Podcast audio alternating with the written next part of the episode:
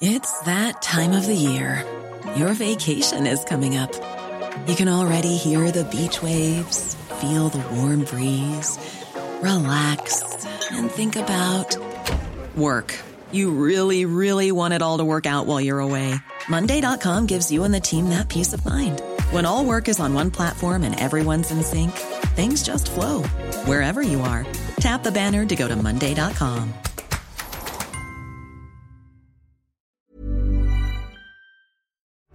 Juan Ramón Rayo, profesor de la Universidad Francisco Marroquín, buenas noches. ¿Qué tal? Buenas noches. Domingo Soriano, profesor de la Universidad Francisco Marroquín, buenas noches. ¿Qué tal, Brandao? Y además analistas de la noche de radio.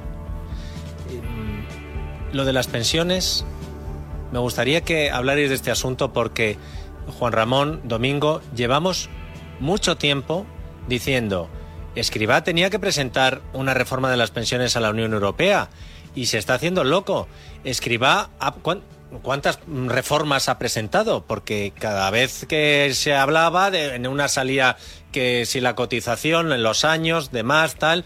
Bueno, hoy ha habido una reunión de Escribá con el comisario y después de esa reunión los titulares son eh, Bruselas le da eh, un ultimátum a España o amenaza con la máxima penalización si no se completa la reforma de las pensiones ya. Empezamos a analizarlo, Rayo.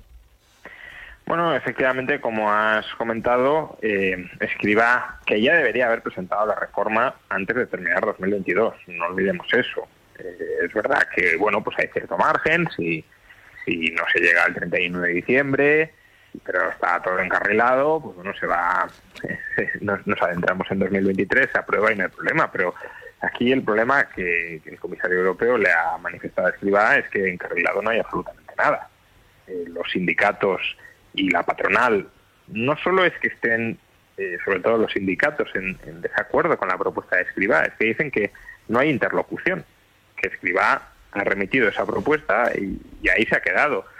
La ha modificado un poco, eh, acercándose a, algunos postulados de la izquierda para ver si le compraban el, paquete, básicamente añadiendo un impuesto extraordinario sobre las nóminas más altas que no, no tendrá ningún tipo de correspondencia con una pensión más alta, al margen de destopar las cotizaciones. Um, y lo mismo con Podemos. Con Podemos, al menos oficialmente, tampoco hay ninguna novedad, ninguna interlocución. Eh, entonces, realmente uno no sabe muy bien a qué está esperando Escriba, eh, porque esto es un, un, compromiso que tenemos firmado con la Unión Europea. Y si no se cumple este hito, pues nos congelarán el, el desembolso de una parte adicional del plan de rescate. Y hay que recordar que este es un problema que se ha creado el propio Escriba. Eh, porque es verdad que esta parte de la reforma de las pensiones pues puede ser una parte impopular de aprobar y que si lo hubiese tenido que aprobar el Partido Popular, eh, probablemente habría, se habría enfrentado a la misma oposición o mucho mayor oposición.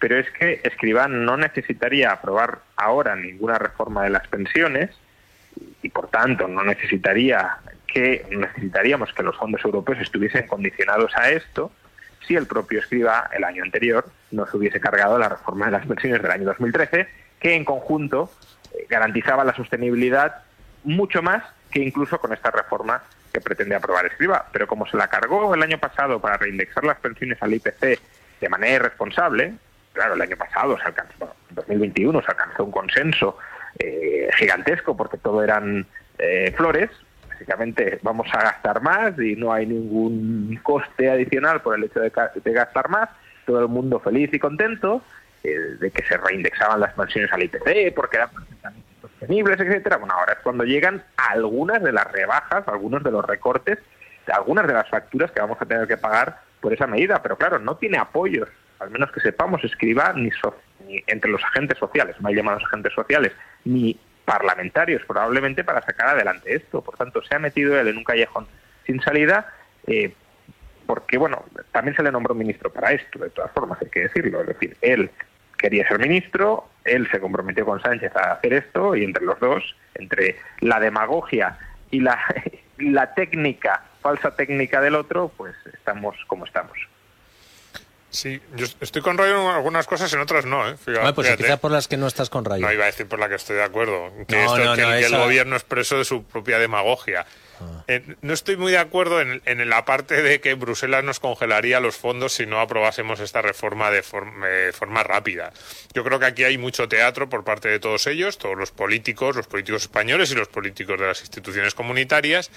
El gobierno español sabe que tiene que aprobar una reforma no porque se lo pida o no Bruselas, sino porque no hay dinero en la caja y además eh, este año nos van a apretar las condiciones de financiación, los inversores, aquellos a los que les tengamos que colocar la duda, porque además ya no va a estar tan detrás el Banco Central Europeo, nos van a apretar, con lo cual el gobierno español sabe que tiene que lanzar algún gesto de que va, está intentando poner algo, un mínimo orden en las finanzas públicas. Entonces, en ese sentido, al gobierno español le, yo creo que le conviene incluso que Bruselas adquiera el papel de malo de la película y que cuando aprueben esto sea un poco como no, nosotros no queríamos, pero es que nos han obligado desde Bruselas, no hemos podido hacer otra cosa.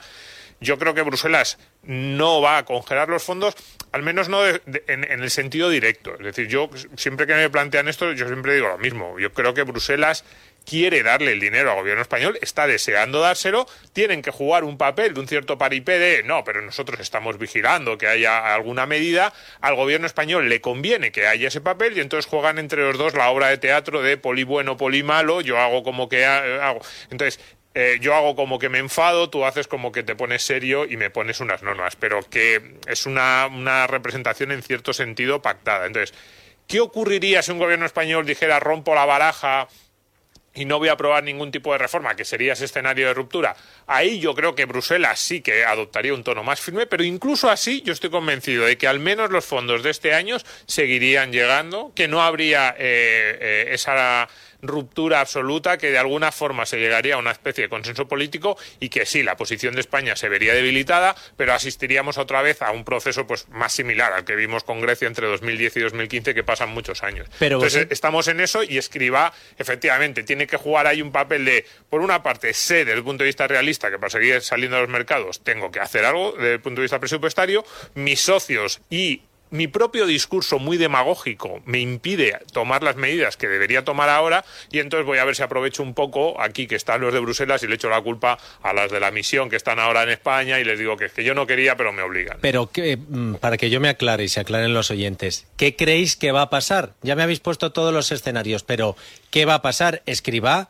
va a poder seguir toreando durante más tiempo a la Comisión Europea y ya no a Bruselas, sino que cuando se habla de Bruselas, en realidad los que le deben dar miedos no son Bruselas, es eh, Holanda, eh, Países Bajos, es eh, Luxemburgo, es Alemania, o que va a hacer alguna reforma y si es esa reforma, la reforma va a contener la medida que pueda hacer eh, provocar algo en España teniendo controlado como tiene el gobierno a Podemos y a los sindicatos sujetos y comisiones, que yo estoy contigo, Rayo. Solo el hecho de que se estuviera hablando de esto ya habría provocado un par de huelgas generales y tendríamos manifestaciones todos los días. Como lo hace Sánchez no pasa nada. ¿Qué creéis que va a pasar en el corto plazo?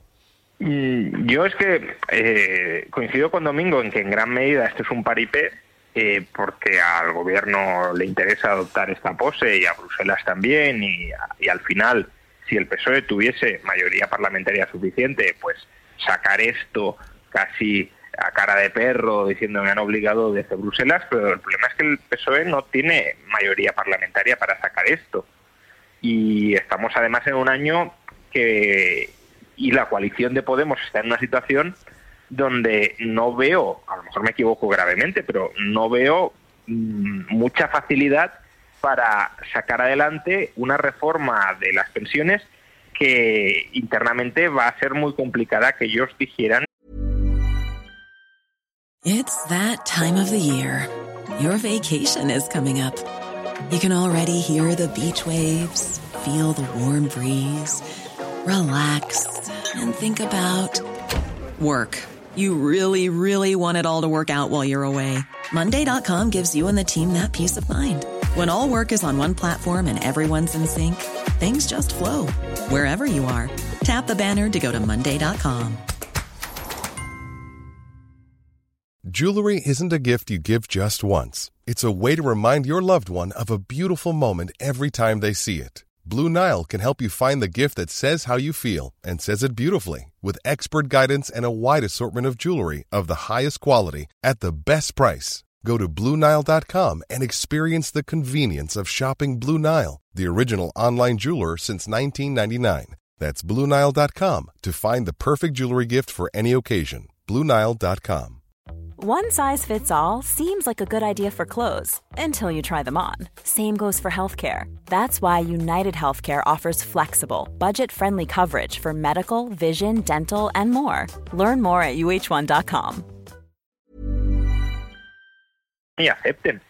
Ya no por el ala de Yolanda Díaz, que a lo mejor pues por ahí se podría terminar eh, llegando a un acuerdo, sino porque la lucha interna en la coalición de Sumar y el papel que está reivindicando Podemos con, con, un tono cada vez más, más populista y radical, creo que hace muy sencillo que Podemos dé un golpe encima de la mesa y se niegue a aprobar esta, esta reforma. Entonces, claro, si fuera 2021, 2022 principios, pues bueno, sí, parecería que, que, en algún momento se cederían posiciones, que Podemos se tragaría otro sapo, pero es que las pensiones es una línea muy muy roja para Podemos y más en año electoral. Entonces, yo por ahí no lo veo no lo veo tan sencillo. Es verdad que a lo mejor Bruselas juega a que esta reforma la apruebe el siguiente gobierno. Esto también hay que considerarlo, porque bueno, decía Domingo que no ve que nos suspendan el cuarto desembolso de los fondos bueno, es verdad que queda tiempo. Primero, lo tiene que solicitar el gobierno, no, no, no, es un, no es una entrega automática y por tanto no es una suspensión automática. Hasta que no lo solicite el gobierno, pues este hito puede quedarse ahí sin cumplir. Y luego, además, una vez solicitado, eh, si Bruselas detecta que hay un incumplimiento claro, como podría ser este caso, eh, la suspensión puede ser solo parcial, como una advertencia, oye, quiero darte el dinero, pero te saco una tarjeta amarilla y solo eh, te doy una parte. Y luego hay seis meses para subsanar este problema, este error, y recibir la otra parte. Entonces, claro, si ya nos vamos alargando plazos, eh, esto se retrasa tres o cuatro meses, el desembolso un par más y seis meses más, ya estamos en el año 2024, eh, quizá con un nuevo gobierno o con otras mayorías y con tiempo, incluso electoral, ya no hay elecciones cerca, ni para Podemos ni para nadie, para aprobar esto. No lo sé, es un escenario, no tengo ni idea, a lo mejor mañana salen todos abrazados diciendo que aprueban la reforma de las pensiones, pero es que políticamente me cuesta verlo en este año electoral tan complicado. Sí, yo estoy ahí sí, o sea, estoy bastante con, con lo que dice Juan Ramón. A mí me parecería absolutamente creíble. De hecho, desde el punto de vista lógico, lo que pasa es que luego los partidos políticos en España son como son, pero desde el punto de vista lógico, eh, y en ese paripé, en esa obra de teatro que se tiene montada entre Bruselas, el gobierno español, incluso el principal partido de la oposición española, que al final juega su papel, ¿no? Nosotros somos europeístas, nosotros somos los responsables, que el gobierno español ha presentado una reforma de las pensiones que se la votan en contra todos, incluido el PP, aunque el PP sabe que va a tener que aprobar una reforma igual o más dura cuando esté en el gobierno, pero es lo que hacen todos los gobiernos, todos los partidos españoles votan en la oposición las reformas que ellos saben que tendrían que aprobar pues, si estuvieran en el gobierno y Bruselas diga, hombre, esto es un desastre, mande dos misiones más, unos cuantos titulares, vamos a castigar a España, nos da el primer desembolso, dice que eh, congela a los otros y le dice a los dos partidos, ya sabéis que el que salga en las urnas va a tener que aprobar esta reforma, no por mí ni por nada, sino porque es que si no, no tenéis acceso a los mercados, no os preocupéis que yo podéis echarme a mí la culpa y seguimos con el mismo paripé con el que llevamos los últimos 15 años. Ese es un escenario encajarían todas las piezas, todos los actores de, la obra estarían de acuerdo, Podemos y Sumar que no se han plegado a la presión de los mercados, de la Troika y, del otro, el PP que no le valida a Sánchez su reforma de las pensiones y que demuestra su fracaso, y el PSOE que ha sido el partido responsable y que ha hecho la mínima reforma posible. Encajaría en todos los sentidos, de hecho a mí me extrañaría que alguno de los actores se saliera del papel. Quizás, fíjate, el PP que se pusiera un poco, pero digo, que se pusiera la gorra de responsabilidad. Pero desde el punto de vista electoral yo siento que el PP prefiere llegar a las elecciones diciendo que quien quiere reformar las pensiones a la baja es Sánchez y quien quiere ampliar el periodo de cálculo es Sánchez. Así que le pegaría todo. A mí me resultaría extrañísimo que el PSOE con sus actuales socios, con, con el, ese que se llama bloque de la investidura, consiguiera una mayoría suficiente para sacar esto adelante. Es un escándalo. Le hemos dicho en este programa, que los sindicatos españoles no estén ya en las calles. Es un escándalo viendo su historia y viendo lo que han dicho. A mí me parece que este los tipo sindicatos que, la reforma UGT y comisiones obreras a nivel nacional, porque el resto de sindicatos de funcionarios, de demás, está eh, movilizándose. Lo que pasa es que es verdad que las direcciones nacionales de UGT y de comisiones obreras ni Pamplona dicen un domingo. Entonces, eso es un escándalo de vista de su coherencia y eh, pues bueno mm, probablemente mm, una digo eh, ahí estaba pensando en los socios del gobierno pero siendo un escándalo que no estén en la calle que esos socios del gobierno yo no sé no veo ya no solo Podemos Bildu ni yo no veo a la, ni siquiera la parte de Yolanda Díaz aprobando esto a tres meses cuatro o cinco de unas elecciones. Pues con el escenario que habéis dibujado vosotros dos si el Partido Popular piensa que después de las elecciones generales él va a ser quien gobierne España, debería estar ahora mismo haciendo una presión brutal en la Unión Europea para que no dejen este, esta bomba de relojería a un gobierno de derechas, porque esta reforma, si se puede hacer en España, es con este gobierno, porque va a tener controlado y pagado y subvencionado a UGT y comisiones obreras. Como esto se haga la legislatura que viene con un gobierno del PP y más un gobierno del PP apoyado con Vox, es que mm, la Unión Europea no sabe lo que ha puesto en España, porque sabes perfectamente, Rayo, que empezaría a arder las calles, las huelgas generales, eh, hasta conseguir tirar el gobierno. Sí, sí, bueno, pues sería una especie de reedición, aunque con, con más fuerza, de, de la reforma laboral de 2012 gana el PP con mayoría absoluta las elecciones, reforma laboral y sindicatos ya en las calles. Lo que pasa que eh, ahora sería peor, tanto porque, como dices, visiblemente sería un gobierno de coalición o apoyado por Vox, y también porque en 2012 la percepción social era que había que hacer algo, dar un volantazo radical a la economía española porque estábamos al borde de la quiebra y, por tanto, la sociedad como que tragaba con todo. Eh, ahora se nos ha vendido que estamos de maravilla, que no hay ningún problema de sostenibilidad, que la economía está mejor que nunca, que el mercado laboral nunca hemos tenido más trabajadores y más afiliados. Eh, Escriba está cansado de repetir que, no, que esto de las pensiones está garantizadísimo y que todos los que opinen lo contrario son unos agoreros al servicio de, las entidades financieras para colocar fondos de pensiones. Eh, claro, después de todo este clima, eh, si llega el Partido Popular al poder y aprueba una reforma de las pensiones que gran parte de la sociedad ve como innecesaria, eh, por mucho que lo diga Bruselas y demás, pues sí, claro, arderían las calles, sin duda. Sobre todo porque eh, Mariano Rajoy pudo hacer una reforma laboral porque en 2010 a Zapatero Bruselas le había obligado a hacer el recorte que hizo.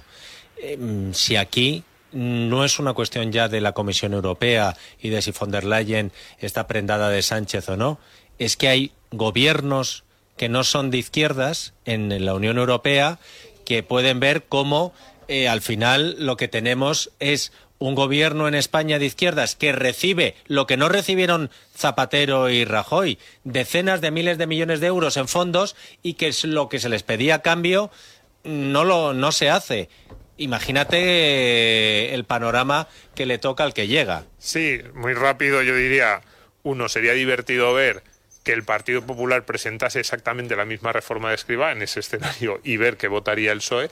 Y dos, cuidado cuando dices, no, el PP no gobernaría España. Es que yo creo que al PP le tocaría hacer una reforma más dura. Es decir, esta reforma probablemente no es suficiente en, eh, desde el punto de vista de garantizar realmente la sostenibilidad. Yo ahí estoy con Rayo cuando decía la de 2013 iba más en esa dirección.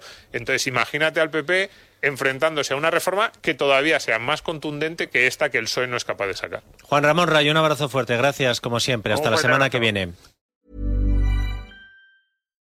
When you make decisions for your company, you look for the no-brainers. And if you have a lot of mailing to do, stamps.com is the ultimate no-brainer. It streamlines your processes to make your business more efficient, which makes you less busy. Mail checks, invoices, legal documents, and everything you need to keep your business running with stamps.com.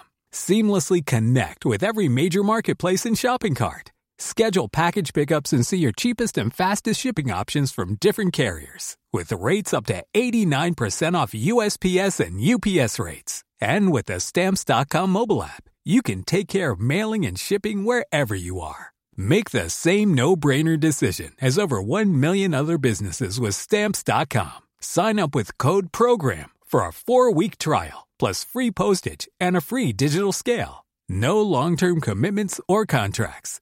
That's stamps.com. Code program.